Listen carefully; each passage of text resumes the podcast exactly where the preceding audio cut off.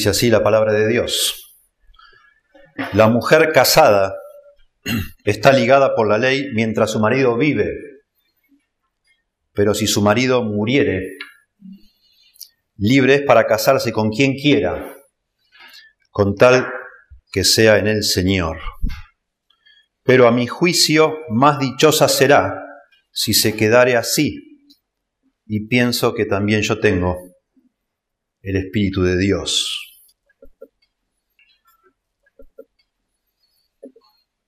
Hay una obsesión en el mundo evangélico por saber la voluntad de Dios, por saber cuál es el plan de Dios para mi vida, la voluntad de Dios para mi vida, para saber obtener guía personal de Dios para tomar decisiones. Y esto no es algo tan reciente. Según estuve investigando, esto viene de por lo menos hace 150 años atrás. Antes no era así, ahora sí. En el año 1968, hace bastante, un hombre llamado Joseph Bailey, un pastor, dijo este hombre hace 45 años atrás, por lo menos, existe una seria preocupación entre los estudiantes cristianos de hoy sobre la voluntad de Dios. La santidad puede haber sido la pasión de hombres y mujeres cristianos jóvenes de otra generación, o ganar almas, o evangelizar al mundo por medio de las misiones, pero no hoy. Hoy el tema es llegar a conocer la voluntad de Dios para mi vida. 1968. En 1971, también, más de 30 años atrás, 40 y pico de años atrás, un conferencista cristiano dijo lo siguiente, he hablado en muchas conferencias donde se ofrecen talleres durante las tardes, talleres optativos voluntarios. Si tú enseñas un taller sobre cómo conocer la voluntad de Dios, la mitad de todos los asistentes irá a ese taller, aunque hay otras 20 opciones. Interesante. Bueno, voy a predicar sobre la voluntad de Dios porque este sábado que viene voy a dar un taller en una conferencia y elegí ese tema para que vengan la mitad a mi taller. Este, dice J.I. Packer, en 1987 dijo este hombre, mi propia experiencia lo confirma. Cuanto más serio y sensible sea un creyente, es más probable que él o ella esté obsesionado acerca de la guía de Dios a su vida. Y si tengo algo de discernimiento, dice Packer, y sí lo tiene, mucho, el nivel de ansiedad evangélica sobre este tema va a seguir en aumento. Y sí, sigue en aumento, y ha seguido en aumento. A tal punto que hace unos años salió este librito, este libro salió en el año 2009, no hace tanto. Y escrito por un pastor que hoy es muy conocido, Kevin DeYoung, y dice, el libro se llama Solo hace algo, solo hace algo.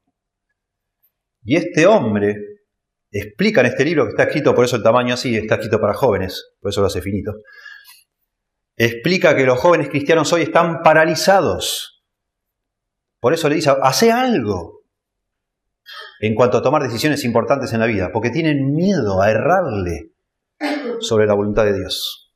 Y no deciden, sobre todo en el tema de pareja.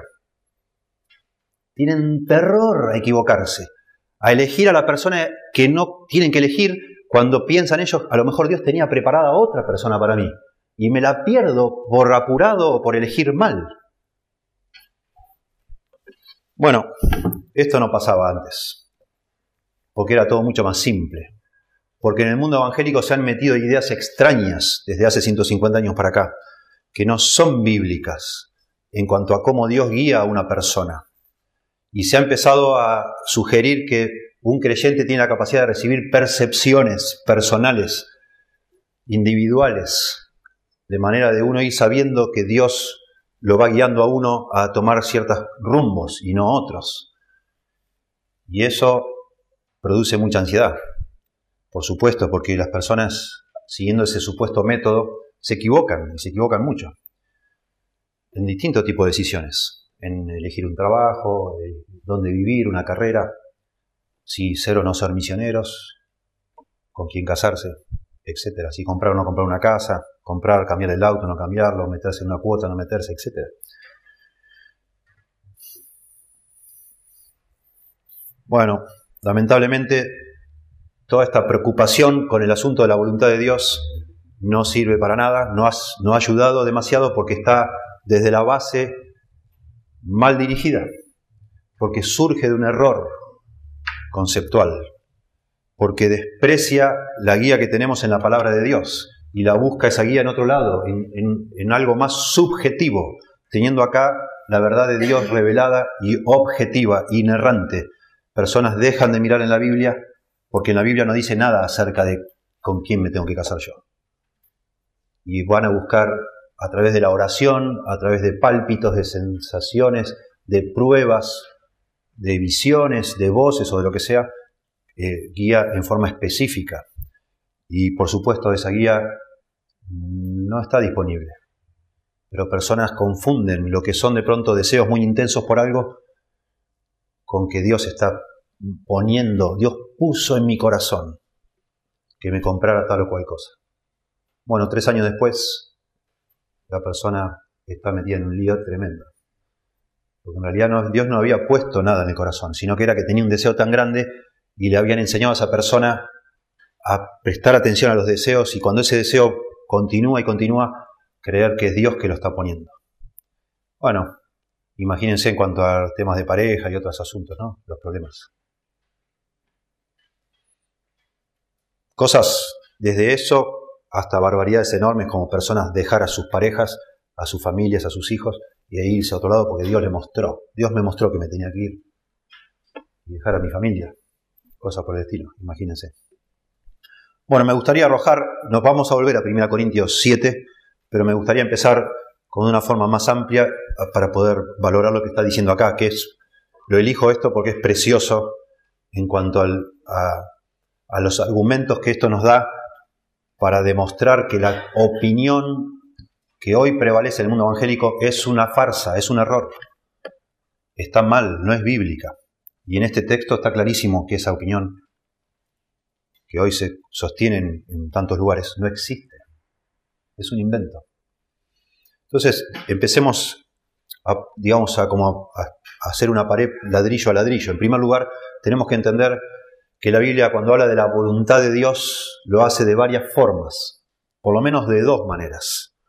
Existe lo que se llama la voluntad soberana de Dios. Voluntad soberana de Dios. ¿Qué sería eso? Que Dios hace lo que Él quiere, que nadie le puede impedir a Dios hacer lo que Él quiera. Es, es su voluntad, sus deseos se cumplen. Toda la historia de la humanidad va camino a lo que Dios quiere que vaya. Eso se llama la voluntad soberana de Dios. Él hace lo que quiere y no hay nadie que le pueda decir qué haces o que lo pueda impedir. Por ejemplo, en Efesios 1.11 dice, en él asimismo los creyentes tuvimos herencia, habiendo sido predestinados conforme al propósito del que hace todas las cosas según el designio de su voluntad. Dios hace todas las cosas según el designio de su voluntad, o sea, Él hace lo que Él quiere, nadie lo puede frenar. Esa es la voluntad soberana de Dios. Jesús hablando en Mateo 10 a sus discípulos dice, no se venden dos pajarillos por un cuarto, con todo ni uno de ellos cae a tierra sin vuestro Padre. Pues aún vuestros cabellos están todos contados, así que no temáis, más valéis vosotros que muchos, que muchos pajarillos. La voluntad soberana de Dios es tan asombrosa que Dios hasta tiene eh, los detalles calculados de qué pasa con un pajarito, hasta sabe cuántos cabello de nuestra cabeza se nos caen. Todo, todo. Se habla hoy de, en el mundo empresarial de macromanagement y micromanagement. La micromanagement son esas personas, los gerentes que quieren estar en cada detalle, todo lo quieren controlar, todo quieren saber. Bueno, Dios, por lo que nos dice acá Jesús, tiene todo controlado, absolutamente. Nada sucede sin que Él quiera que suceda. Hasta la muerte de un pajarito. Esa es la voluntad soberana de Dios. Él hace lo que Él quiere. En Hechos 4, verso 27, nos dice que la voluntad soberana de Dios estaba actuando en la muerte de Cristo porque verdaderamente, dice Pedro, se unieron en esta ciudad contra su santo, tu santo Hijo Jesús, a quien ungiste Herodes y Poncio Pilato con los gentiles y el pueblo de Israel para hacer, para hacer cuanto tu mano y tu consejo habían antes determinado que sucediera. Dios había determinado que maten a Jesús, a su Hijo. Y eso es lo que sucedió. Ni una cosa más ni una cosa menos. En Salmo 139, que escribe David, si, si mal no recuerdo, dice David, mi embrión vieron tus ojos, y en tu libro estaban escritas todas aquellas cosas que fueron luego formadas sin faltar una de ellas. Todo controla Dios, todo. Cómo saliste con el lunar que saliste, con todo. Todo Dios lo estableció en su voluntad soberana. En Isaías 46, versículo 9 y 10 dice, acordaos de las cosas pasadas desde los tiempos antiguos, porque yo soy Dios y no hay otro Dios, y nada hay semejante a mí. Verso 10 dice que anuncio lo por venir desde el principio y desde la antigüedad lo que aún no era hecho, que digo, mi consejo permanecerá y haré todo lo que quiero. Esa es la voluntad soberana de Dios. Él hace todo lo que quiere, todo el tiempo. Pero lo importante de entender de esto, aparte de saber que existe, es que esa voluntad soberana de Dios es desconocida para nosotros. Está oculta, es invisible, es secreta. No la podemos conocer. No sabemos lo que quiere hacer Dios, lo que va a suceder mañana. Nadie lo sabe. Solo Dios lo sabe. Pero todo lo que vaya a suceder mañana va a ser lo que Dios quiera. Ninguno de nosotros sabe el día que va a morir, pero Dios sí ya lo sabe. Es soberano. Él hace lo que Él quiere. Dios sabía que yo me iba a casar con Mónica. Él lo sabía, yo no lo sabía. Y nunca lo, me lo iba a decir tampoco. Yo elegí a la persona y uno hace lo que tiene que hacer y mañana alguno de ustedes va a hacer algo, en el momento va a decidir y... Pero Dios ya lo sabe. Pero ninguno de nosotros debe mañana estar preocupado y decir, ay Señor, ¿qué es lo que determinaste hoy para mí que haga? Por favor, mostrame, a ver si hago algo que no tenía que hacer hoy. No, hacemos lo que tenemos que hacer, pero Dios tiene el control de eso también.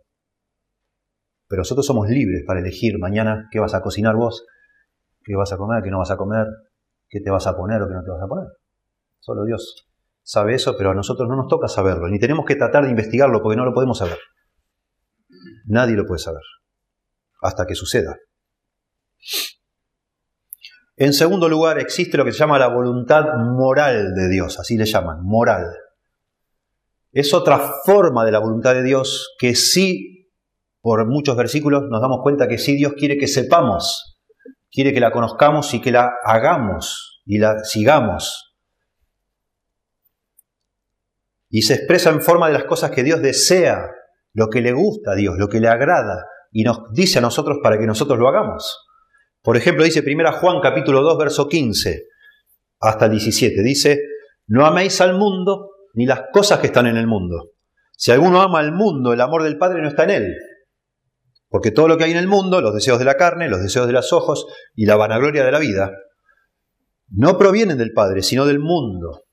Verso 17, y el mundo pasa y sus deseos, pero el que hace la voluntad de Dios permanece para siempre. El que hace la voluntad de Dios permanece para siempre. Tremenda promesa lo contrario a vivir según el mundo es vivir haciendo la voluntad de Dios. Está implícito que un creyente, para poder hacer la voluntad de Dios, la tiene que conocer. ¿Cómo voy a hacer yo la voluntad de Dios si no sé qué es lo que tengo que hacer?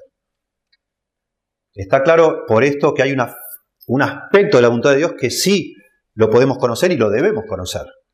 Porque de otra manera no podríamos agradar a Dios. Necesitamos saber lo que Él quiere. En Hebreos capítulo 13, versos 20 al 21 dice así, terminando la carta de Hebreos, dice el escritor, y el Dios de paz que resucitó de los muertos a nuestro Señor Jesucristo, el gran pastor de las ovejas, por la sangre del pacto eterno, os haga aptos en toda buena obra, escuchen, os haga aptos en toda buena obra, para que hagáis su voluntad, haciendo Él en vosotros lo que es agradable delante de Él por Jesucristo, al cual sea la gloria por los siglos de los siglos. Amén. Está orando el escritor de Hebreos que el Señor nos ayude a nosotros a hacer la voluntad de Dios, porque eso le es agradable al Señor. Otra vez, está implícito que no podemos hacer algo que no entendemos, no sabemos, no conocemos. Seguramente hay un aspecto que sí podemos conocer de la voluntad de Dios.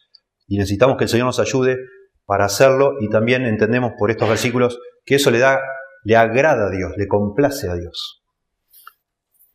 Mateo capítulo 7, verso 21, iguala esto de hacer la voluntad de Dios con ser salvo. Como que una persona salva es la que hace la voluntad de Dios. El que no lo hace está perdido. Mateo 7:21 dice, no todo el que me dice Señor, Señor, entrará en el reino de los cielos, sino el que hace la voluntad de mi Padre que está en los cielos. Los creyentes obedecemos, cumplimos la voluntad de Dios, porque el Señor nos ayuda, como leímos en Hebreos. Entonces, en este otro aspecto está la voluntad soberana de Dios, Dios hace todo lo que Él quiere, nadie lo puede frenar, todo está de alguna manera en los planes de Dios, todo lo que sucede, las cosas buenas, las cosas malas, todo está en los planes de Dios. Por eso existe lo que se llama la profecía. Dios puede profetizar algo que va a suceder porque Él controla todo. Si no, no podría jamás invocarle, digamos, como decimos nosotros. ¿Cómo le va a invocar si hay un montón de factores en, la historia? ¿Cómo va, 700 años antes, cómo va a decir de qué manera van a crucificar a Cristo? Imposible si no es que controla. ¿Cómo van a decir que van a repartir sus vestidos? Que no van a romper ninguno de sus huesos. Imposible. Solo si Dios controla todas las cosas. Y en el momento que estaban repartiendo los vestidos y, y burlándose y escupiendo y todos, estaban matando la risa esos soldados. Haciendo lo que les parecía que era lo que les gustaba hacer, lo que ellos querían. Nadie estuvo obligado a escupirlo a Jesús. Lo hicieron porque quisieron, pero estaba profetizado porque Dios es soberano, su voluntad es soberana. Pero hay otro aspecto donde entonces sí se nos hace saber algo de lo que Dios quiere, y eso está en la Biblia. Esta voluntad revelada de Dios se llama la voluntad moral de Dios. La voluntad moral son las cosas que Dios quiere que hagamos, que nos ha dicho en la Biblia, lo que, lo que quiere y lo que no quiere de nosotros, ¿sí? Dice en Deuteronomio 29, 29, las cosas secretas pertenecen a Jehová nuestro Dios, mas las reveladas son para nosotros y para nuestros hijos para siempre, para que cumplamos todas las palabras de esta ley. Hay cosas que son secretas, son de nuestro Dios, pero hay cosas que son reveladas. Esas son las que nos deben preocupar, no las que no sabemos. Yo no puedo ser responsable por algo que no sé, no entiendo, ni conozco, ni puedo conocer, pero sí por lo que sí ya sé y eso que está revelado en las escrituras. Entonces esta voluntad moral de Dios es una voluntad revelada y está revelada en forma de leyes, de principios, de mandatos generales para cada uno de nosotros, no específicos. No hay un versículo que te hable a vos particularmente que no me hable a mí. Es para todos los creyentes lo mismo, ¿sí? Es un cuerpo un conjunto de órdenes generales, principios para la vida de cada una de las personas que quiere agradar a Dios. En el Antiguo Testamento, para los israelitas, en el Nuevo, para nosotros los creyentes, aunque del Antiguo podemos tomar en forma de principios muchos este, guía para lo que Dios le agrada y no le agrada, usando siempre el filtro del Nuevo Testamento, con mucho cuidado. Se espera entonces que los creyentes conozcan esta voluntad de Dios y la obedezcan. Y también se entiende al leer que es posible que un creyente sea ignorante de esa voluntad de Dios y aún la desobedezca, falle en cumplirla. Es posible. No es que sí o sí cada uno lo va a cumplir. No somos robots. Está revelado, Dios quiere que lo sepamos y una vez que la sepamos la obedezcamos, pero es posible que la ignoremos por distintas razones y es posible que la desobedezcamos, o por ignorancia o por rebeldía nomás, porque no nos interesa hacer lo que Él dice pero la podemos conocer. No necesitamos que Dios nos muestre nada. No necesitamos que Dios nos hable mientras dormimos, ni, que nos, nos dé una señal Dios. No necesitamos nada de eso. Está en las escrituras. Y hay que ir a las escrituras a ver y a leer, sí. Y son entonces generales para todos los creyentes. Y son completas. Todo lo que Dios quiere que hagamos se nos ha, sido revelado en las Escrituras. No necesitamos más de lo que hay en las Escrituras. Todas las cosas que pertenecen a la vida y a la piedad nos han sido dadas, dice en 1 Pedro, en 2 Pedro capítulo 1. ¿Sí? Y en 2 Timoteo 3, 16 y 17 dice cuando habla de las escrituras, todas las escrituras son inspiradas por Dios, etcétera, etcétera. Y después dice a fin de que el hombre de Dios sea perfecto, enteramente preparado para toda buena obra. Todo lo que necesitamos saber de Dios está en las escrituras. No hay nada más que necesitemos saber, aparte, para poder vivir de una manera que agrade a Dios. Bueno, hay personas que creen que hay una tercera forma de la voluntad de Dios.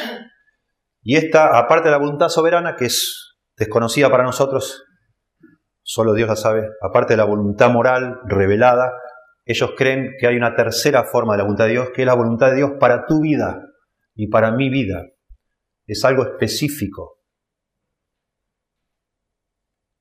que se supone que para poder vivir de una manera que agrade a Dios, nosotros deberíamos conocer. ¿Se imaginan estas personas como si fuera el blanco de un tiro al blanco? ¿Viste? Con esos círculos. Y hablan, y hablan, no estoy yo burlándome de nadie, es lo que dicen. Hablan la famosa frase, el centro de la voluntad de Dios. La meta de una persona para agradar a Dios y sacar de esta vida lo que Dios había pensado es caminar en el centro de la voluntad de Dios, estar en el centro de la voluntad de Dios. Si estás fuera de ese centro, no vas a, estás en el plan B, digamos así. Algo te va a pasar, o algo te vas a perder, algo vas a dejar de disfrutar, porque le erraste o le erramos a lo que Dios había pensado para nosotros. ¿Existe esa voluntad personal para nuestra vida?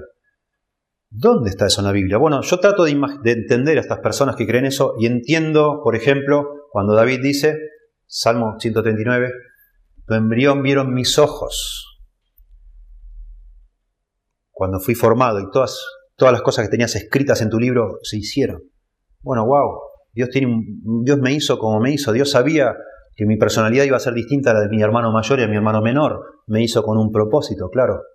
Efesios 2.10, que dice que Dios preparó obras de antemano para que anduviésemos en ellas. Dice, wow, Dios preparó cosas para que yo haga, para que yo ande en ellas. Y da la idea ese pasaje, Efesios 2.10, dice, porque somos hechuras suyas creados en Cristo Jesús, para buenas obras, las cuales Dios creó de antemano para que anduviésemos en ellas.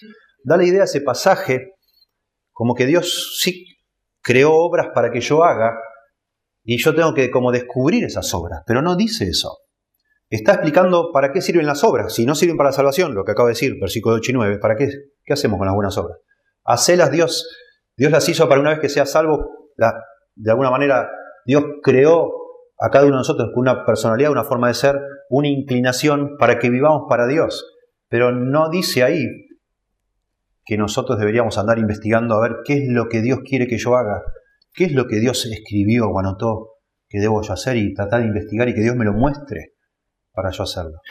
Porque no hay manera de saberlo. La verdad, no hay forma. No, no hay forma. Y las personas que creen esto lamentablemente quieren sacar principios de donde no están. De la paz de Dios que gobierna vuestros corazones, Colosenses capítulo 3. Ahí sacando de contexto. Supuestamente cuando tenés paz por algo es Dios que está guiando. Pero eso es tan subjetivo y tan relativo. Podés tener paz por cosas que son equivocadas en ese momento. O no, o te, puedes tener falta de paz porque estás teniendo tremendas pruebas y persecuciones y te están volviendo loco y estás haciendo lo que es correcto. Y no les gusta a la gente que te rodea y vos decís, uh, no tengo paz, no debe ser de Dios. Sí, seguí haciéndolo, aunque nadie te, te quiera. Dios dice que lo hagas.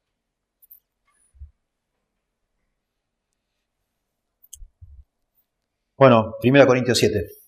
Así vamos al grano con esto. 1 Corintios 7, versos 39. Miren,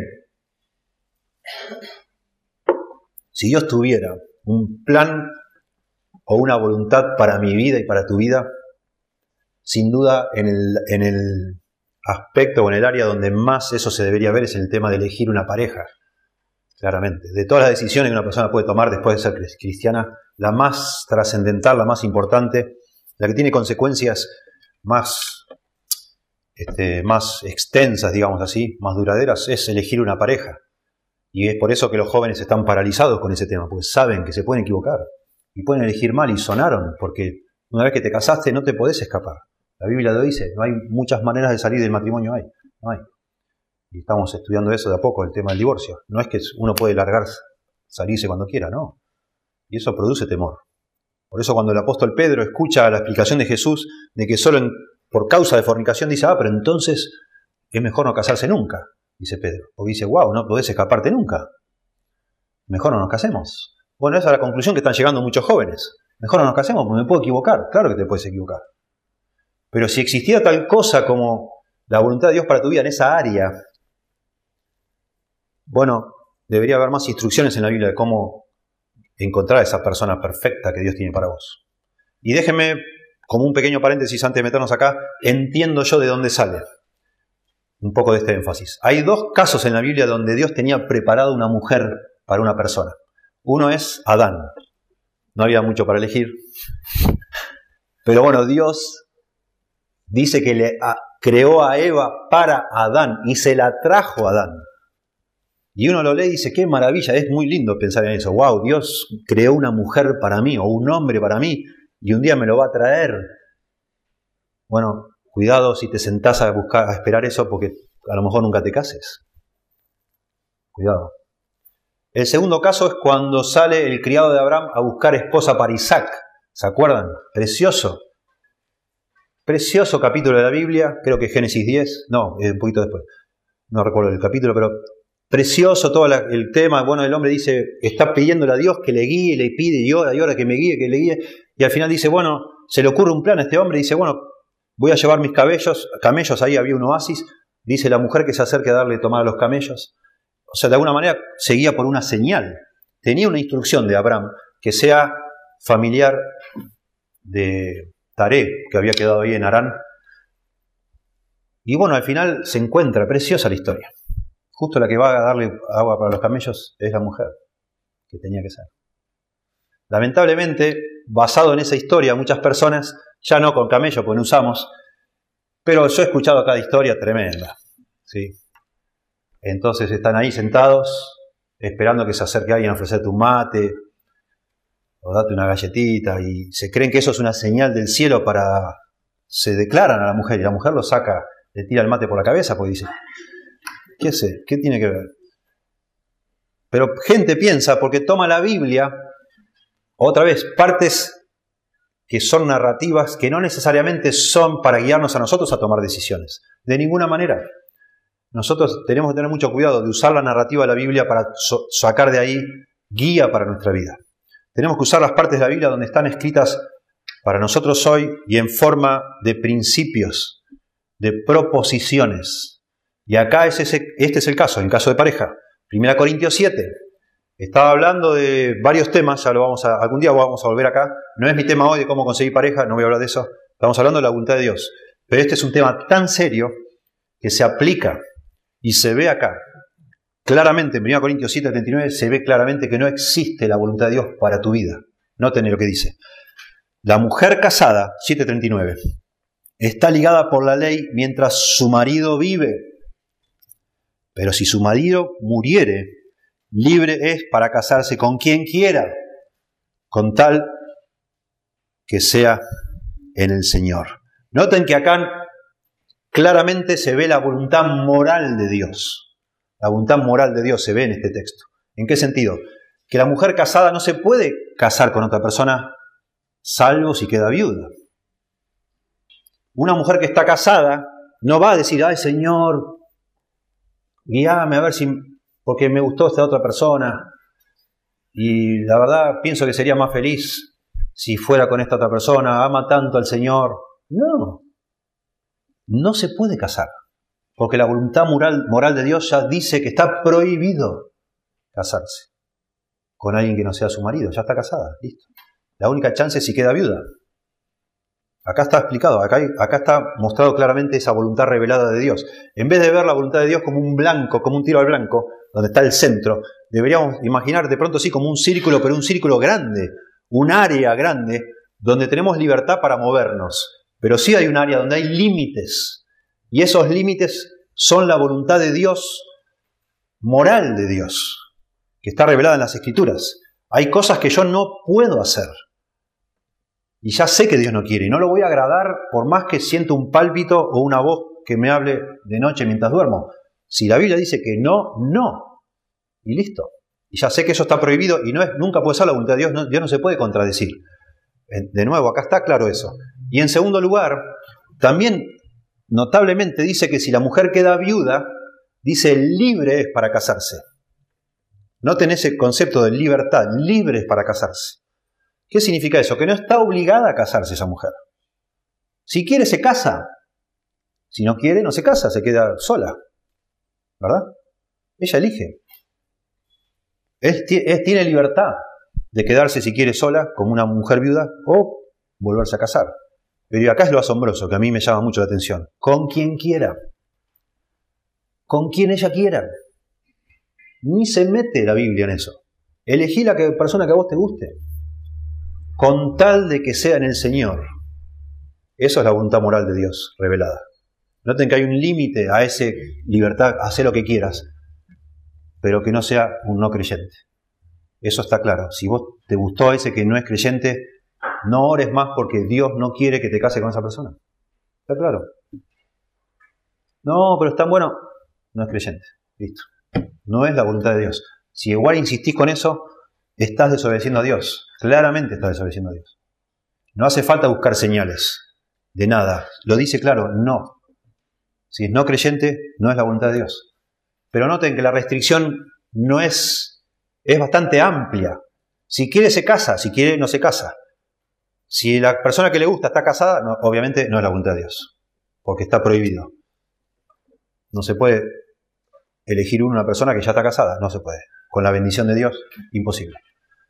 Que ser una persona que está soltera o está viuda también, como esta mujer que quedó viuda.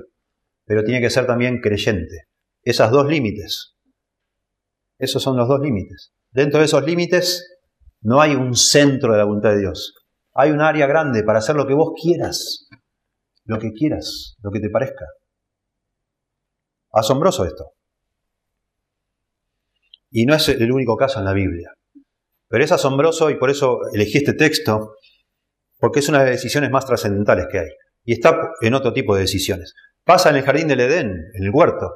Dios, acuérdense como le dice a Adán, de todos los árboles del huerto podrás comer. ¿Qué vas a comer mañana, Adán? Y no sé.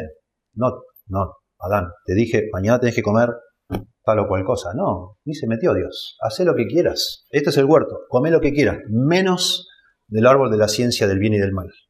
Porque el día que de él comieres, de cierto morirás. Noten ahí, voluntad revelada de Dios, voluntad moral de Dios. Esto no se puede. Pero al decir esto no, implícito está todo lo demás, lo que a vos te guste, lo que te guste. Si querés todos los días comer del mismo árbol, tu problema, Adán. Yo no me meto. Tenés libertad. Pero de ese árbol ni lo toques. O, bueno, no comas. Eso es lo que dice, no dice ni lo toques. Dice, no comas.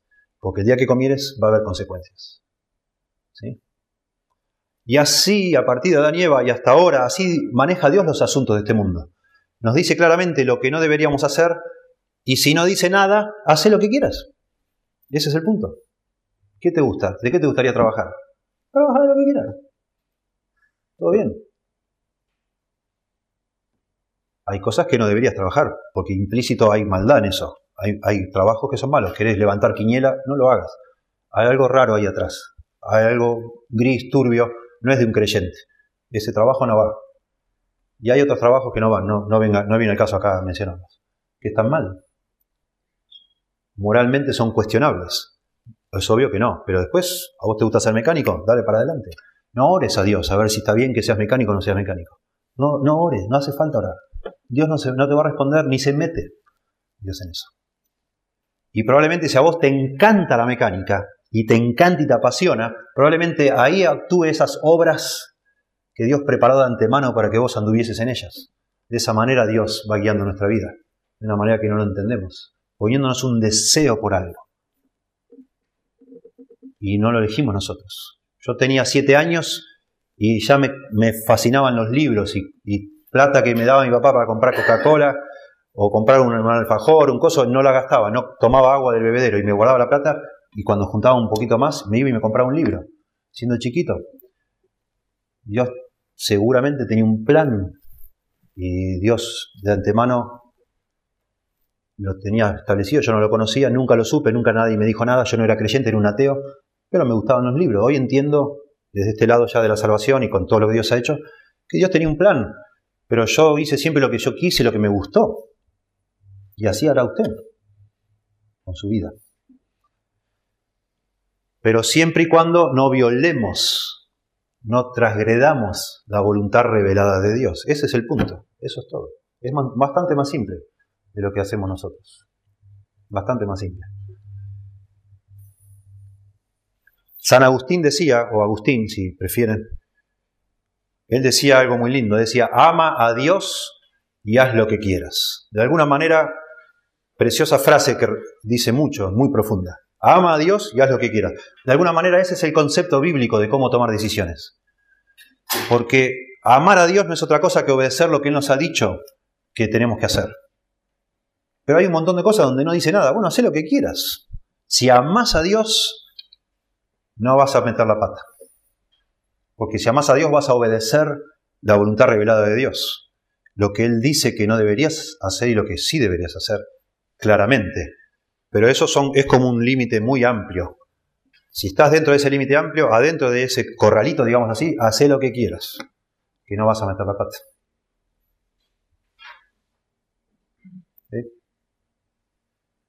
Maravilloso. Dios nos hizo a su imagen y semejanza y eso implica que tenemos la capacidad de tomar decisiones como Dios toma decisiones. La diferencia es que nosotros necesitamos las instrucciones de Dios.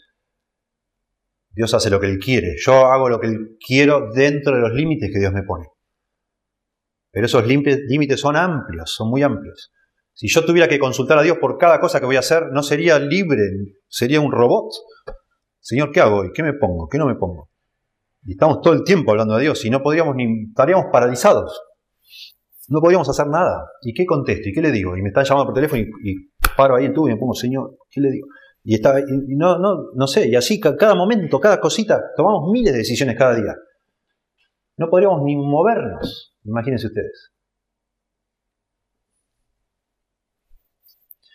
Y así funcionan las leyes en una sociedad, en cualquier lado, y así funcionan las leyes de Dios. La ley te dice lo que no puedes hacer, pero después hace lo que quieras. Vos vas a la playa, por ejemplo, y hay ciertas cosas, hay carteles, no se puede hacer esto, no se puede hacer lo otro, no se puede en este sector, no se puede andar con una moto, ¿ok? Yo no voy, es guardavidas, señor bañero, eh, ¿puedo nadar de espalda ahora? Señor bañero, señor bañero, ¿me da permiso? ¿Quiero tomar sol? ¿Me puedo tomar sol ahora? No, haz lo que quieras. Lo sí, tenés cuidado, no, no, guarda, esa ametralladora acá no. Con ametralladoras en esta playa no se puede estar. No sé, hay cosas que no se pueden sacás el jeep de acá adentro o lo que sea. Apagás la radio, bajá el volumen porque hay otras personas. Lo que sea, hay límites, pero dentro de esos límites después hay una libertad tremenda. Haz lo que se te antoje. Si quieres estar todo el día dentro del agua, quédate, pero no salgas a la parte peligrosa nada más. Y así funcionan todas las leyes humanas. Y así funcionaron y funcionan las, las cosas que Dios nos reveló para guiarnos dentro de esos parámetros. Ejemplos, algunos nomás, solo para reforzar lo que estoy diciendo en Deuteronomio capítulo 14, ahí habla de este, sobre ciertas leyes alimentarias. Y es muy interesante, capítulo 14 de Deuteronomio, verso 26 dice, y darás el dinero por todo lo que deseas, por vacas, por ovejas, por vino, por sidra, o por cualquier cosa que tú deseares, y comerás allí delante de Jehová tu Dios, y te alegrarás tú y tu familia. Nosotros sabemos lo que conocemos algo del Antiguo Testamento, que había alimentos que no podían comer ellos. No podían comer cerdo, no podían comer ciertas cosas, estaban prohibidas. Ciertos animales no estaban permitidos comer, estaban prohibidos. Pero dentro de esas restricciones, acá está diciendo, anda con tu dinero, compra lo que te gusta. ¿Te gustan las vacas? Compra vacas. ¿Te gustan cordero? Compra cordero. Y come lo que te quieras. Precioso. 14.26 de Deuteronomio. Todo lo que deseas. Y después dice, por cualquier cosa que tú deseares. Y en el original lo que está diciendo ahí en vez de deseares es cualquier cosa que tu corazón te pida, comelo. Comelo, está bien, sé lo que quieras. Interesante, en otro momento en Deuteronomio habla de un ex esclavo, un esclavo que se escapó. Un esclavo que se escapó. Es un fugitivo. Capítulo 23 de Deuteronomio, versos 15 y 16. El hombre era un esclavo hasta hace unos días y se apareció en tu casa. Digo así, ¿qué haces acá? Me dice, no, callate, me estoy escapando. Era un esclavo. Deuteronomio 23, 15 y 16. No entregarás a su señor el siervo que suyere a ti de su amo. Morará contigo en medio de ti, en el lugar que escogiere, en alguna de tus ciudades donde a bien tuviere, no le oprimirás. Se viene este hombre que era esclavo, no lo, no lo podés devolver a su amo ni lo podés tomar vos por esclavo, sino que elija donde quiera vivir, donde él le guste, que viva donde quiera. Interesante. Bueno, si eso es en el Antiguo Testamento, y son dos ejemplos imagínense en el Nuevo Testamento. Cambia todo, pero cambia para más libertad todavía. Las leyes de alimentos se, abren completamente. Acuérdense en Hechos 10 cuando baja esa ese manta con animales de todo tipo y le dice el Señor, una voz del cielo, le dice a Pedro, matá y comé lo que quieras. No, Señor, no puedo, hay animales inmundos ahí. Ya está, Pedro, ya no hay más nada inmundo, comé lo que quieras. Ya está. Y fue eso para preparar el corazón de Pedro para ir a predicar a un gentil, porque también ya está, ya ciertos límites del Antiguo Testamento se quitaron ahora en el Nuevo Testamento. Por eso en 1 Corintios 8, 9 y 10 y en Romanos 14 se habla ahí del tema de, de ciertas comidas, si se puede o no se puede comer ciertas cosas. Y Pablo dice, coman lo que quieran, ya no hay nada prohibido. Lo único, si mi comida es ocasión de caer a un hermano, tené cuidado.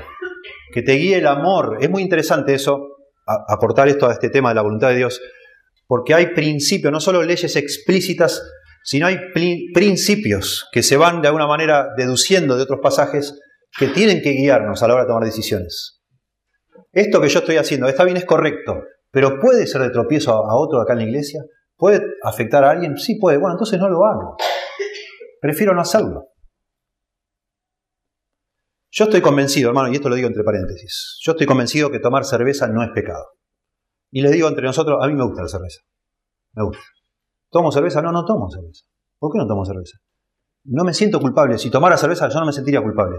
Decidimos con mi esposa no tomar nada en casa hace ya un montón de años atrás, pensando en la iglesia, porque pueden venir personas acá que tienen problemas con la bebida y están luchando con eso, y yo no quiero ser un motivo para que otro se tiente. Y pensando en mis hijos, porque viendo la sociedad en la que vivimos, digo, wow, este tema de la cerveza y el alcohol es una lucha para los, muchachos adolescentes. Y yo me muero si por yo darme un gustito, por algo que me agrada, que me gusta, hago que un hijo mío se pierda. Entonces digo, no como, no tomo cerveza, pero no, no me pongo a orar, Señor, ¿tomo o no tomo? ¿Qué hago, Señor, con esto?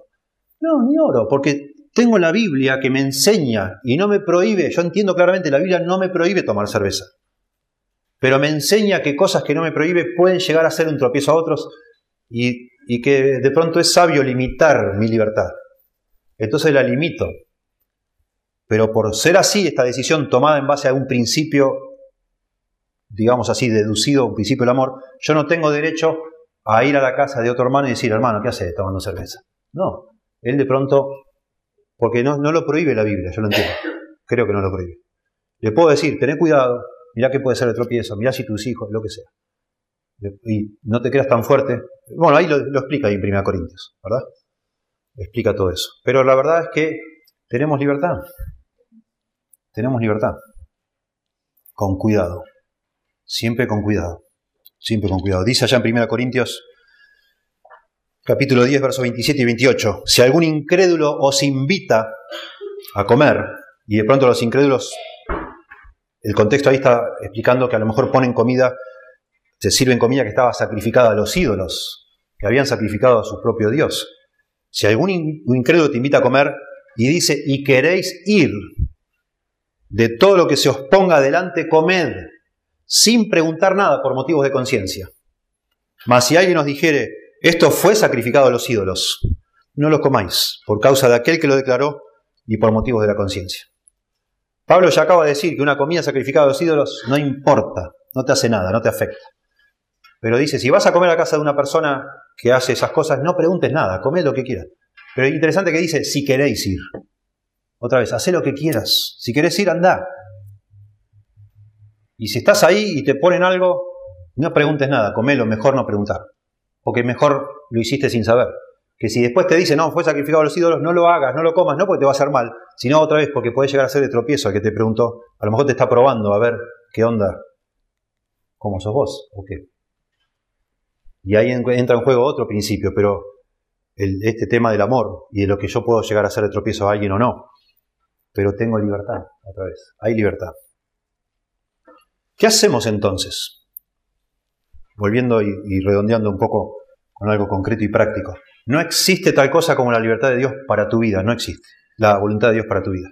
Existe la voluntad soberana de Dios, no la puedo saber, y la voluntad moral de Dios, que es lo que está en la Biblia. Pero acá en la Biblia no me dice, no me ayuda la Biblia en un sentido específico y concreto, si está bien que me mude a otra ciudad donde hay más trabajo, si está bien que me case o me quede soltero, si está bien que me case con fulano o con mengano, si espero o no espero, no me dice la Biblia, en esos detalles que a mí me gustaría saber.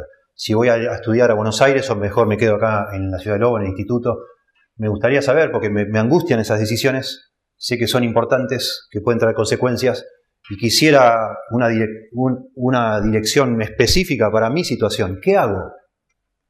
Bueno, lo primero que hay que entender que es una, sería un error buscar saber de parte de Dios como que Dios te guíe y te diga qué hacer. No existe, no, no existe tal cosa como que Dios ya tiene planeado lo que vos tenés que hacer y vos tenés que descubrir qué es lo que Dios quiere. No existe tal cosa. No existe. No, tiene Dios preparado una persona para vos y vos tenés que descubrir cuál es esa persona. Eso es falso. Es falso. Si no, no diría que se case con quien quiera. No existe. Elegí lo que vos quieras. Pero lo que sí es claro que las decisiones muchas de estas decisiones que hemos mencionado traen consecuencias. No son algo liviano. Pueden, podés meter la pata, te podés equivocar. Y eso puede lastimarte a vos y a otras personas. Entonces, muchas de estas decisiones que mencionamos deberían tomarse con cuidado. ¿Cómo sería el proceso entonces para tomar una decisión en lo específico que tiene que ver con mi vida?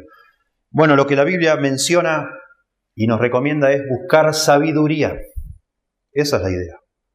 En la Biblia se nos, dan los límites de lo que sí o, sí o sí está prohibido y es pecado fuera de esos límites.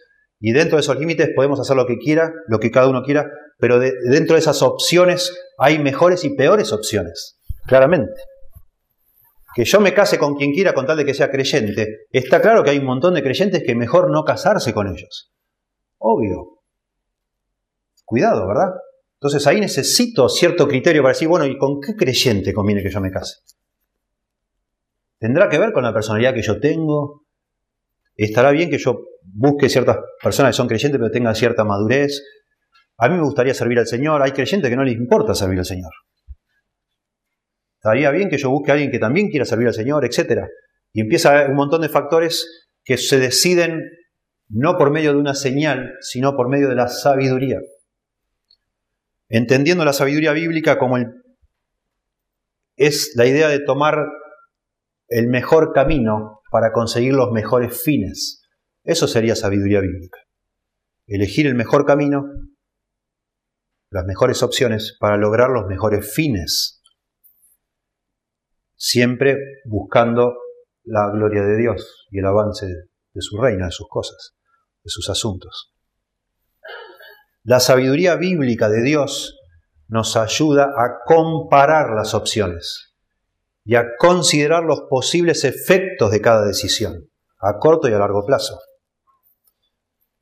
La Biblia fue escrita para darnos sabiduría. La Biblia no solo nos presenta los límites de los cuales no traspasar, sino que la Biblia dice nos enseña sabiduría, nos enseña a aumentar nuestra capacidad de anticipar consecuencias.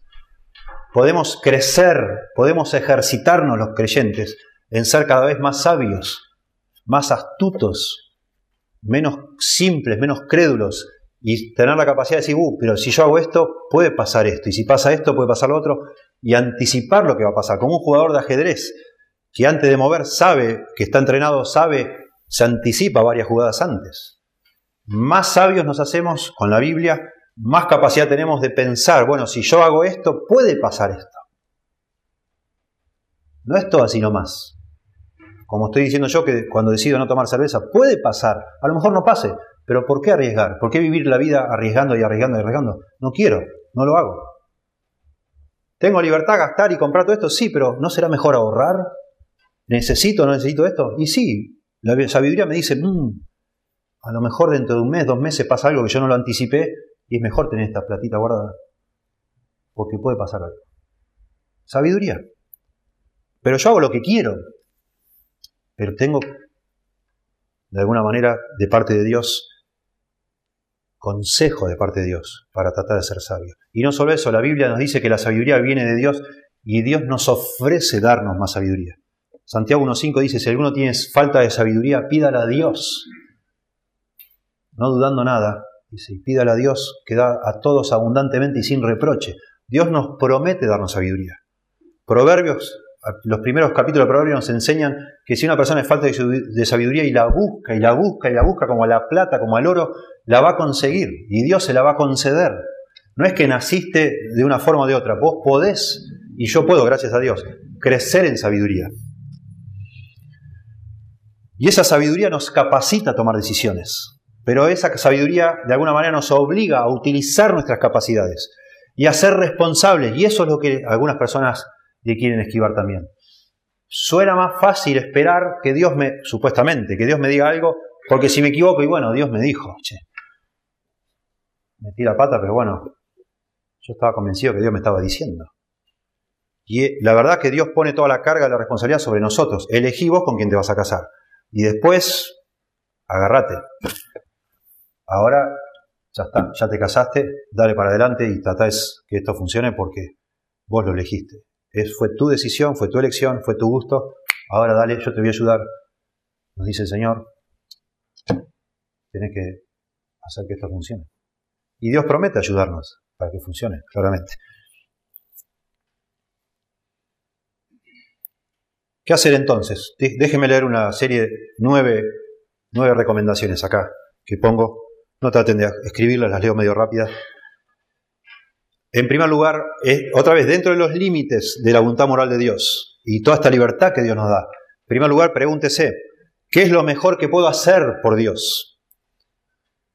En todas estas opciones, ¿qué es lo mejor que puedo hacer? Tomando en cuenta la gloria de Dios, agradar a Dios. En segundo lugar, tenga en cuenta las instrucciones de las Escrituras, el llamado a amar a Dios y amar a los demás, como a mí mismo, los límites establecidos por la Biblia, claramente, las obligaciones que dice la Biblia. En este caso que mencionamos de la pareja, no, no puedo enamorarme, bueno, enamorarme entre comillas, no puedo, no, hay, no es una opción, no está disponible una persona que está casada, está fuera del rango, no puede ser un familiar cercano, está fuera, la Biblia dice, no puede, no puede ser una persona del mismo sexo, está fuera, es abominación, está fuera. Y también está fuera para un creyente alguien que no sea creyente. Está fuera. Ahora, dentro de eso, eh, no tengo opciones. Tenés un montón de opciones. Pero cuidado con esas opciones. Elegí bien. Elegí bien. Hay personas que dicen ser creyentes y no lo son. Cuidado. Cuidado. No todo lo que brilla es oro. La Biblia lo dice. No todo el que me dice Señor, Señor entrará al reino de los cielos. Cuidado, por favor, ten cuidado. Y siguen los consejos entonces. La Biblia incluso, estoy todavía en el segundo consejo, mirá las escrituras, la Biblia incluso nos anima a, hacer pilas, a ser enérgicos. No ser así, bueno, bueno, voy a ver qué hago. A ver. No, ponete intenso. Eclesiastés capítulo 8, verso 10, habla de ser intenso. 1 Corintios 15, 58, de estar intensos en la obra de Dios, haciendo las cosas. Y Dios nos va guiando sobre la marcha muchas veces. Pero hay que moverse, cuando Moisés, Éxodo 14, 14, un poquito antes del verso 14, 13 creo, Moisés se pone a orar frente al mar rojo y venían, ya se sentía temblar todo el piso, venía, se veía la humareda de lejos, se venía el ejército egipcio a, hacer los trizas y al frente estaba el mar y empezó Moisés a orar y Dios le dice, ¿qué haces Moisés? ¿Para qué orás? Caminen, le dice Dios. No, que está el mar. Caminen, yo ya te dije, caminen, yo los voy a sacar. No oren más. Yo ya dije lo que voy a hacer. Dejen de orar y caminen. Y a veces Dios no nos habla ya hoy, pero a veces es lo que Dios, si siguiera hablándonos, lo que le diría mucho a nosotros, ya deja de orar, camina, haz lo que tenés que hacer, toma la decisión, basta. En tercer lugar, trate de ver los ejemplos de piedad que hay en las Escrituras. Imite el amor y la humildad de Jesús. Imite el amor y la humildad de Jesús. Solo con eso es un gran consejo. Tratando de imaginar o de pensar qué haría Jesús en tu lugar. ¿Sabes cómo te salvarías de un montón de problemas y errores? Tremendo. Pensá nomás. ¿Qué haría Jesús en este caso? En cuarto lugar, procure o deje que la sabiduría juzgue el mejor curso de acción. Considere no solo la sabiduría que Dios le pueda estar dando a usted personalmente, sino la sabiduría corporativa de la iglesia, de sus amigos, de sus mentores, de sus maestros en la fe, las personas que usted respeta dentro de la comunidad cristiana. No sea un llanero solitario espiritual. No se crea usted que es sabio y que la tiene reclara y que ya se da cuenta y ya entiende la voluntad de Dios y ya sabe lo que hay que hacer. Chequee por las dudas. Busque una segunda opinión. Ponga en consideración de una persona madura así, mira, me parece que esto es, mira, el plan que tengo es este, me parece muy bueno. ¿Vos qué te parece? ¿Está bien? solo por las dudas. A lo mejor hay un aspecto que se te escapa a usted. Hay siempre gente más sabia que nosotros. Y es sabio que las busquemos. Y una vez que la encontres, aunque esté lejos hoy en día, la puedes consultar por varias maneras, por teléfono, por Skype, por lo que sea. Si sabes que hay una persona sabia y te ama y te quiere y se interesa por vos, cuídala y conservala y consultala. Aprovechá esa sabiduría. Pedí consejos. Pedí consejos. No, después que metiste la pata, buscar a la persona a ver cómo te puede ayudar para salir. Busca consejo antes a veces. Como una forma más de asegurarte de ser sabio. Eso nos enseña el libro de Proverbios. ¿Sí? En la multitud de consejeros está la sabiduría, dice Proverbios. En quinto lugar, sea sensible a preocupaciones que puedan surgir después que usted ya decidió hacer algo, pero algo no le cierra. Bueno, le dijo que sí a tal muchacho, o al revés, usted muchacho se empezó a conocerse con una persona y empieza a ver algo que no hay, no sé, no, no, no me convence, algo no, no, no, no es lo que yo esperaba, no es, algo no está bien. Presta atención, no te empecines tampoco, no te cierres, no pienses, bueno, si dejo pasar este tren, ya está, no pasa otro y lo tengo que tomar como sea. Cuidado, cuidado, puede ser que Dios también en esa sabiduría que nos da, está permitiendo que veamos algo que no va a cambiar después. Estoy hablando ahora del caso de noviazgo y matrimonio. Hay personas que ilusamente, ingenuamente dicen, no, pero seguro cuando nos casemos esto va a cambiar. Se va a empeorar. Se va a empeorar. Ponerle la firma. Todos nosotros, cuando algún día estuvimos de novio, nos rompíamos el alma para embellecernos y producirnos para que todo se vea mejor de lo que es. Y si aún así se ve algo malo, imagínate el día que ya estás casado, sonaste, fuiste. Tené cuidado. Y así con otras decisiones que puedas estar tomando. Te empieza a molestar, a molestar, bueno, no te apresures. Si algo no, no estás tranquilo en algo, espera, busca consejo, orá, seguí tratando de ser más sabio, informate, averigua, pedí más información de lo que sea que estés tratando de decidir. De hecho, para eso es el noviazgo, para tener información, datos, para saber, bueno, eso no es la persona con la que yo quisiera estar toda mi vida. Mujer, es una persona a la cual vos puedas respetar, la Biblia te va a mandar, te manda a vos a que lo respetes y te sujetes como Cristo se, como la iglesia se sujeta a Cristo. ¿Podrías respetar y sujetarte a un hombre así? Bueno, si no, imagínatelo. Si no podés, no sigas adelante no sigas. Son amigos. La Biblia habla, el, propósito del matrimonio es, el compañerismo. Realmente son amigos. Da gusto conversar y se la pueden pasar horas charlando. Y si no, y bueno, ¿qué hace? No, no, no sigas adelante. Ten cuidado.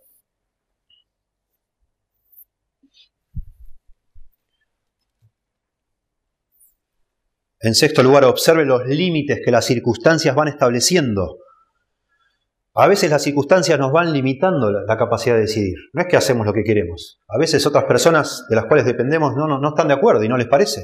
y no les gusta y nos van cercenando esa libertad en el caso del trabajo, de hacer una compra, de lo que sea. Vos pensabas que ibas a tener tal cantidad de dinero, ahora no lo tenés. Bueno, sé sensible, sé sabio. No te empecines, no nos encaprichemos en hacer algo si parece que Dios va guiando de otra manera. Bueno, bajamos un cambio, como decimos nosotros, y esperamos a un mejor momento, una mejor oportunidad. Cuidado. Dios de alguna manera, al decir todo esto no estoy diciendo que Dios no nos guía, claro que Dios nos guía. Lo que no nos guía de una manera así como nos gustaría a nosotros escuchar una voz o con señales, pero sí de alguna manera nos va guiando. Y a medida que van surgiendo cosas, se tiene que activar por la sabiduría el mecanismo de decir, uy, esto, upa, esto no lo tenía en cuenta yo.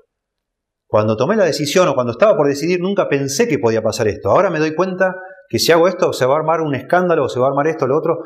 Entonces me freno y empiezo a pensar. Porque se me escapó a mí, se le escapó a los consejeros que me ayudaron, y ahora me doy cuenta que si hago esto, puede empezar a haber un problema que yo no pensaba. Y presto atención. Postergo mi decisión si hace falta. ¿Sí? Eso es el punto 7. Postergo mi decisión si hace falta. Si no tengo claridad, si pienso que a lo mejor estoy violando un principio de la palabra, freno un poco.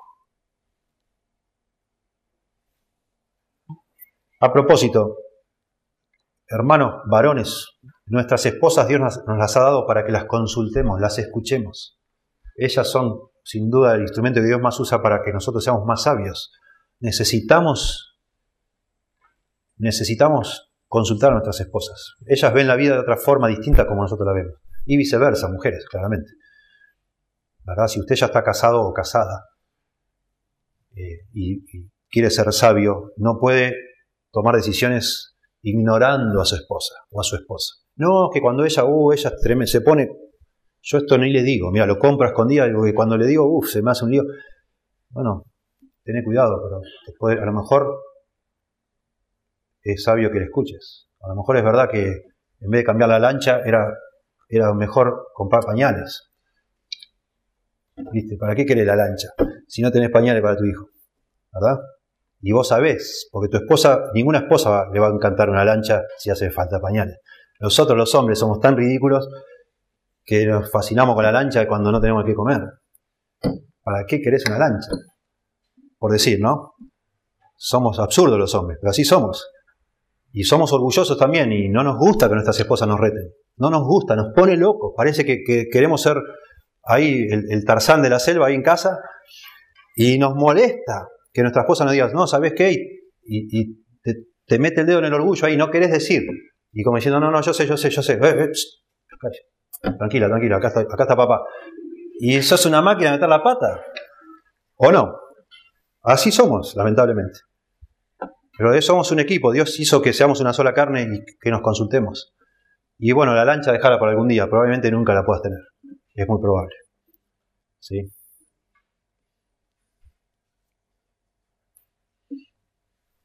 Puse acá, punto 8, prepárese para ser guiado por Dios a algo que a usted no le gusta y que Él le enseña a disfrutarlo. No quiero ser místico con eso, pero a veces, otra vez, por los principios que vemos de la Biblia, por lo que entendemos que es la voluntad revelada de Dios, a veces tenemos que hacer cosas que no nos gustan. Y a los hombres nos toca muchas veces quedarnos en un trabajo que no nos gusta, por, los pañales.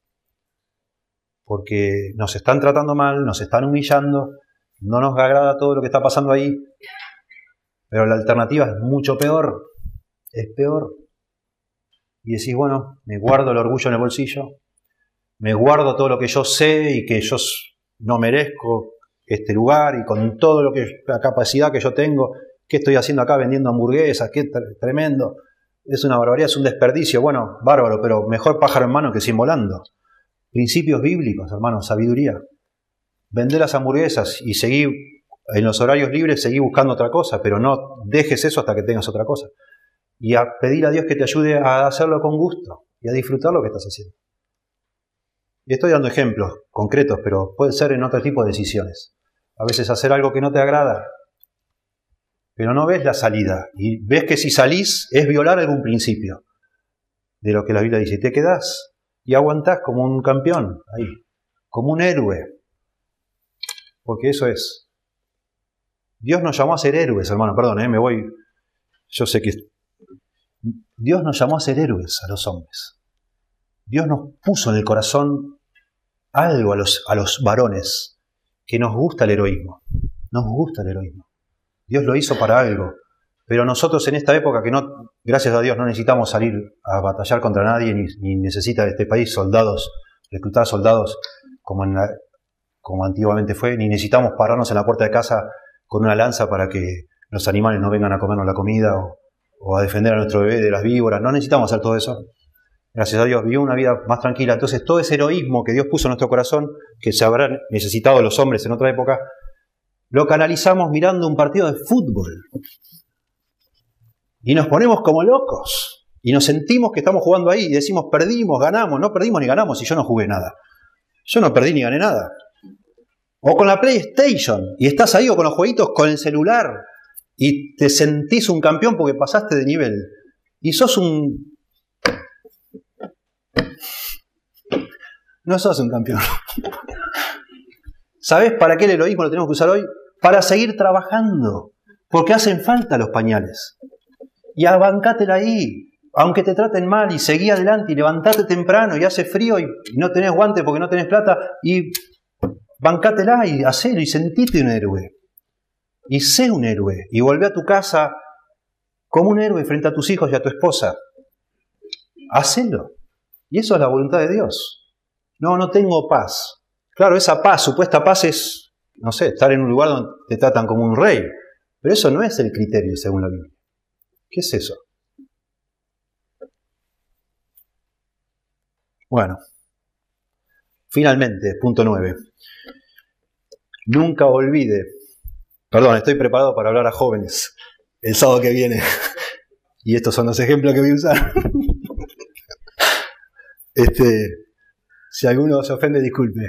Pero es, el tiempo que vivimos, tremendo. Me pongo un poco nervioso yo. Este, mis hijos me conocen, ellos escuchan mi, mi sanata desde hace años. Pero bueno, está bien. Este, y hermano, no es que gracias a Dios puedo estar casi todo el día sentado en un escritorio haciendo lo que me gusta hoy en día, pero no fue así toda mi vida. No fue así toda mi vida. He hecho las cosas más raras y las he hecho con una confusión en mi corazón, con preguntas y con quejas al Señor. ¿Por qué Dios permitís esto? Si yo te quiero servir, ¿por qué estoy haciendo esto? ¿Por qué me tratan así? No es justo, no estoy, no estoy en pecado. ¿Por qué tengo que hacer estas cosas raras? solo para comprar los pañales. ¿Por qué? Pañales que después lo ves, lo pones, tremendo los bebés, ¿no? En el momento le pones el pañal, hubiéramos esperado, viste, cuando no tenés un peso, hasta eso, decís, no, señor, ¿por qué? y ahí lo tenés que volver a cambiar. Y lo ves en la basura y decís, no.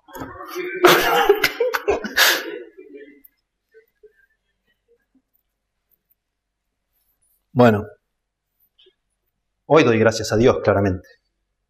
Doy gracias a Dios, porque Dios tiene un propósito justamente para enseñar a mis hijos. Y a lo mejor para estar acá adelante y decir lo que estoy diciendo, no sé. Y andás a ver lo que me espera en el futuro, no lo sé. No lo sé. Por las dudas, me mantengo haciendo ejercicio o algo, por si me toca un día salir del escritorio, estar preparado. Seguro, Dios, Dios dirá, Dios dirá lo que Dios quiera. Por último, último punto muy importante y pasamos a la Santa Cena. Nunca olvide, nunca te olvides que si hace una mala decisión, si se equivoca y elige lo que no debía elegir, aún sin pecar, una mala decisión, una mala opción, se metió la pata, le faltó sabiduría, eligió lo que no debía. Nunca se olvide que eso no es el fin. No es el fin. Dios perdona, Dios restaura. Él es nuestro Padre, Él es nuestro Salvador, Él no nos va a dejar, jamás. Y está lleno en la Biblia de personas que se equivocaron, que hicieron malas decisiones y nunca pasaron a ser cristianos de segunda categoría o creyentes de segunda. Nunca, no existe eso de estar fuera del centro de la voluntad de Dios, no existe, no existe. Mire, Jacob engañó a su padre, a Isaac, y le fue bárbaro después, igual. Le fue bárbaro igual. Dios lo enderezó eso. Los hermanos de José hicieron cualquier cosa con pobre José y aún así Dios lo enderezó. Moisés mató a un egipcio y Dios lo usó igual después. David hizo el censo que no debía haber hecho y aún así Dios lo siguió usando después. Pedro, ya nos explicó Hugo, Pedro fue un hipócrita frente a los gentiles allá en Galacia. Hizo lo que estaba mal y Pablo lo reprendió. Y no es que Dios lo sacó del, lo sacó del plan porque ya no servía, no. Se habrá tenido que arrepentir y seguir viaje, como lo hacemos nosotros. Cada uno de ellos fue perdonado, fue restaurado y Dios lo volvió a usar. En malas decisiones y aún en pecados graves, hermanos. David metió, cometió un gran pecado y Dios lo perdonó. Pedro negó a Jesús tres veces y Dios lo perdonó. Imagínense, en, en cosas ya, eso ya son cosas groseras, pecados tremendos. Y hay perdón. ¿Cuánto más para una decisión necia, una decisión poco sabia, una compra que no debías haber hecho. Y bueno, ya, ya la compraste. Ahora pagalo y disfrútalo lo mejor que puedas. Ya está. ¿Qué va a hacer? No es que se acabó el mundo. Dale para adelante, Señor. Aprende de lo que te pasó. Y crece y ya. Ya está. ¿Qué va a hacer? Bueno. Ideas conceptos. Espero que nos sirva a todos. No están, acá muchos ya no, necesitan ponerse de novio con nadie. Eh, lo usamos como ejemplo porque, de nuevo, es una de las decisiones que más paralizan a una persona. Si se aplica para eso, imagínense decisiones menores. Así, se, así es la cosa. No hay que andar buscando cosas muy místicas y misteriosas. La palabra, sabiduría de parte de Dios, estar seguro de que no estamos violando ningún principio y hacer lo que nos guste. Listo. Disfrutar eso es lo que nos parece. Somos libres, somos todos distintos. Procurar entonces no estar violando nada más lo que sí sabemos que Dios quiere o no quiere que hagamos. Y terminando entonces, pensando en la Santa Cena, eh, nuestro hermano Juan Lucas hoy nos leyó, en Hebreos, hablando sobre la muerte de Cristo, y elegí yo ese texto porque es notable en Hebreos. Hebreos está, el autor de Hebreos está citando el Salmo 60. El Salmo 40, perdón, versículo 6 al 8. Y ahí en, el Salmo este, 40 dice que el, escritor del Salmo, el hacer tu voluntad, Dios mío, me ha agradado. El hacer tu voluntad me ha agradado. Y tu ley está en medio de mi corazón. Y el autor de Hebreos dice que eso se aplica a Jesucristo. Y es casi como si nos diera una ventanita para bichar o mirar lo que pasó en el seno de la Trinidad. Dios Padre, Hijo y Espíritu Santo, imaginando en la eternidad pasada quién iba, quién iba de los tres a venir a morir por nosotros. Y la segunda persona de Trinidad, Jesucristo. Eso es lo que nos da esta idea. Dice yo. Yo voy a ser el que haga esto. Alguien lo tiene que hacer, lo voy a hacer yo. Y lo hace con agrado. He aquí que vengo Dios para hacer tu voluntad, dice en Hebreos. Y está claro que eso se refiere a la muerte en la cruz. Muy interesante. Y dice el verso 10 en Hebreos, capítulo 10, y en esa voluntad de Cristo de haber decidido hacer lo que debía, somos santificados mediante la ofrenda del cuerpo de Jesucristo, hecho una vez para siempre. Es muy interesante cuando Mateo nos relata lo que estaba pasando en el huerto de Getsemaní, horas antes de que Jesús muriera minutos antes de que fuera arrestado.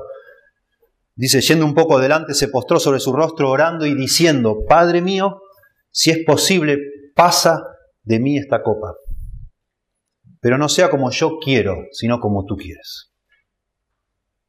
Y en el verso 42 dice, otra vez fue y oró por segunda vez diciendo, Padre mío, si no puede pasar de mí esta copa, sino que yo la beba, hágase tu voluntad.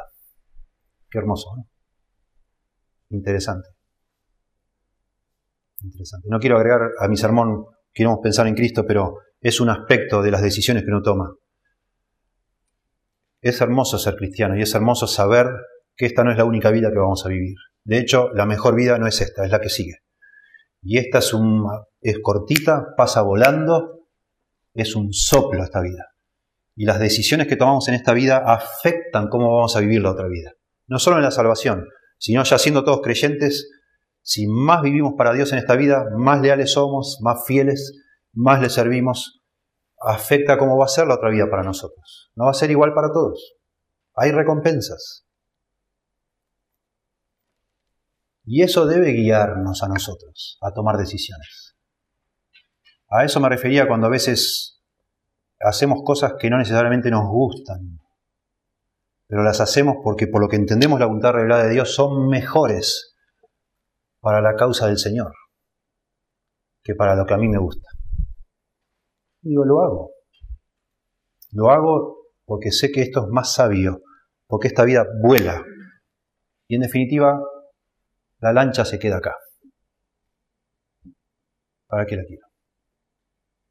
Y esa plata la puedo usar, ese dinero lo puedo usar para algo que tiene más trascendencia eterna. Y me privo de la lancha, me privo de esto, me privo de lo otro y digo, bueno, hago esto. Porque esto tiene mayor recompensa. Es mejor. Y volviendo ahora al tema de Jesús, para la Santa Cena, qué maravilla pensar que el Señor Jesús decide negar su voluntad para hacer la voluntad de su Padre, pero lo hizo pensando en nosotros, en nuestra salvación. Qué maravilla. Gracias a Dios. Gracias a Dios por eso. Él se negó a sí mismo. Si es posible, pasa de mí esta copa. Yo prefiero no morir. Prefiero no hacerlo. Prefiero no hacerlo y sobre todo la angustia de recibir eh, sobre sí mismo nuestros pecados. Eso fue lo, peor. Pero bueno, ah, lo voy a hacer. Alguien lo debe hacer y lo hago yo. Por amor a los que van a ser salvos por esto. Qué maravilla. Gracias a Dios. Y eso nos debe conmover a nosotros. Y debe afectar la manera en que vivimos. Y las cosas que decidimos y elegimos, claramente. Claramente. Señor, damos gracias por tu palabra pedimos que la uses en nuestra vida, en nuestro corazón, para ser sabios, para elegir lo que es mejor. Por favor, Señor, guíanos a cada uno en lo que nos corresponde, para agradarte en todo y ahora, celebrando la Santa Cena, que adoremos de corazón pensando en cómo tú decidiste hacer, no lo que te convenía a ti, sino lo que nos convenía a nosotros, Señor, por amor. Queremos adorarte de corazón por eso, en el nombre de Jesús. Amén.